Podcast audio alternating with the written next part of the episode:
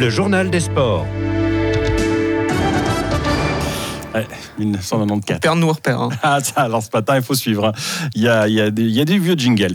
Christophe Morillon, bonjour. Un bonjour. On débute par du hockey sur glace. Les deux clubs valaisans dominent leur série de playoffs. Sierre et Viège se sont imposés sur la route hier lors de l'acte 3 des quarts de finale, victorieux 4 à 2 sur la glace des Getseka Lions. Les Sierrois mènent désormais deux victoires à une. Les Viégeois auront eux un premier puck de demi-finale demain puisque les hommes d'Einseller sont conquis leur troisième succès en trois duels face à balle. Victoire 3 à 2 hier sur les bords du Rhin. Ça rigole pour les équipes valaisannes de hockey, ça rigole aussi pour les équipes chablaisiennes de basket qui ont cartonné ce week-end.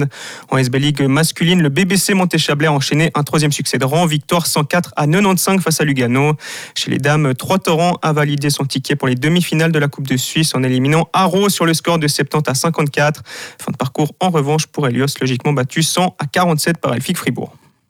Un mot d'athlétisme avec euh, les valaisans qui sont illustrés lors des championnats suisses à Saint-Gall ce week-end. Ils ont notamment réalisé le doublé en saut à la perche exploit réalisé par les deux sauteurs du CS 13 étoiles, Valentin Imzand et, Justin Fournier, auteur de bond à 5,30 m.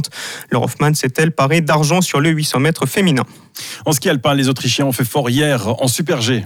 À Kvitfiel, en Norvège, c'est Vincent Krischmeier qui s'est imposé devant le Canadien Jeffrey Reed et le Nidwaldien, et le Nidwaldien Marco Odermatt.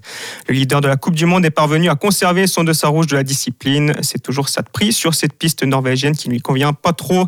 À noter également l'excellente huitième place du Valaisan Arnaud Boisset. Et puisqu'on parlait de l'Autriche, on vous rappelle que c'est Stéphanie Venir qui a remporté le Super G de Grand-Montana.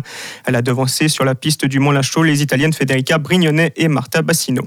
Les Suissesses en retrait pour cette troisième épreuve sur le haut plateau. La meilleure d'entre elles, Lara Good Berami, s'est classée sixième. De quoi limiter la casse, on va dire, notamment vu du petit globe de la spécialité. La Tessinoise, toujours très concentrée, très focalisée sur la suite, quitte Grand-Montana avec une victoire et un podium dans les bagages, soit une petite marge sur ses poursuivantes. Constat valable pour les classements de la vitesse, mais également pour la course au Grand Globe de Cristal. Il lui reste désormais à bien gérer les énergies pour s'attaquer à la fin de saison. Bah, le gros du job, c'est encore une fois, c'est de, de consolider, de mettre en place l'équipe euh, qui va travailler sur.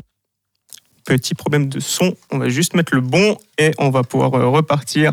C'est les aléas de cette journée. euh, Il y a Grégoire Rogier qui est là quand même. Ouais, hein. c'est ça, c'est la pression de la- Grégoire Rogier. Ouais, c'est ça, ancien chef des sports quand même. c'est ça. C'est- la pression. On va pouvoir lancer le son donc de Laragout Berami qui doit bien gérer les Ah, énergies avait jusqu'à la fin de la saison. Ouais, c'est ça. J'ai des jours à- pour récupérer, c'est ça. euh, je profite d'aller à la maison et puis euh, après, le week-end prochain, on va recommencer. Franchement, euh, la seule chose à laquelle je pense, c'est le ski. euh, donc, euh, c'est ça. euh, je, plutôt, je regarde ce que j'ai fait aujourd'hui, ce que je peux améliorer pour, la prochaine, pour les prochaines courses. Et euh, c'est toujours ça mon objectif, essayer de m'améliorer à chaque course. Jamais réellement satisfait, toujours en quête de progression.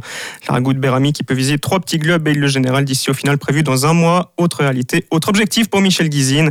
Classé à une anecdotique 23e place hier en Super G, l'ambassadrice de la station était surtout à Grand-Montana pour retrouver des sensations en vitesse et le pari est réussi. C'était très très positif. Euh, De ce côté, euh, c'est clair, en général, quand tu retrouves la confiance, ça change très très vite et puis tu veux de nouveau être compétitif, mais ça malheureusement, je suis pas encore à 100%, mais c'est très très positif. Je sais plus. Ouais, mentalement, j'étais à 100% au départ, alors ça c'est le plus important. Et puis après, dans la manche, c'est pas c'est encore parfait, quelques fautes, mais, mais vraiment vraiment bien. Le public, l'ambiance, on sait que vous vous nourrissez aussi de ça. Ouais, c'est magnifique.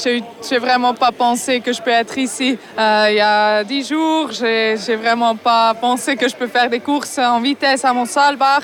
On a dit ça doit être possible skier sans douleur. Et puis, ouais, c'est très cool. Cinq jours, la ça va. Et puis, euh, d'être ici, de faire les courses à Commandana, à la maison, c'est juste magnifique. Des propos recueillis par Hugo d'Acustodia, divers articles et euh, divers articles à propos des épreuves de Grand Montana et aussi des polémiques qui ont alimenté le week-end sont à retrouver sur notre site internet ronefm.ch.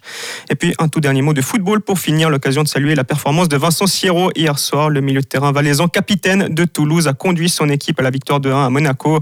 Auteur d'un but et d'un assist, il figure dans l'équipe type du week-end en Ligue 1. Merci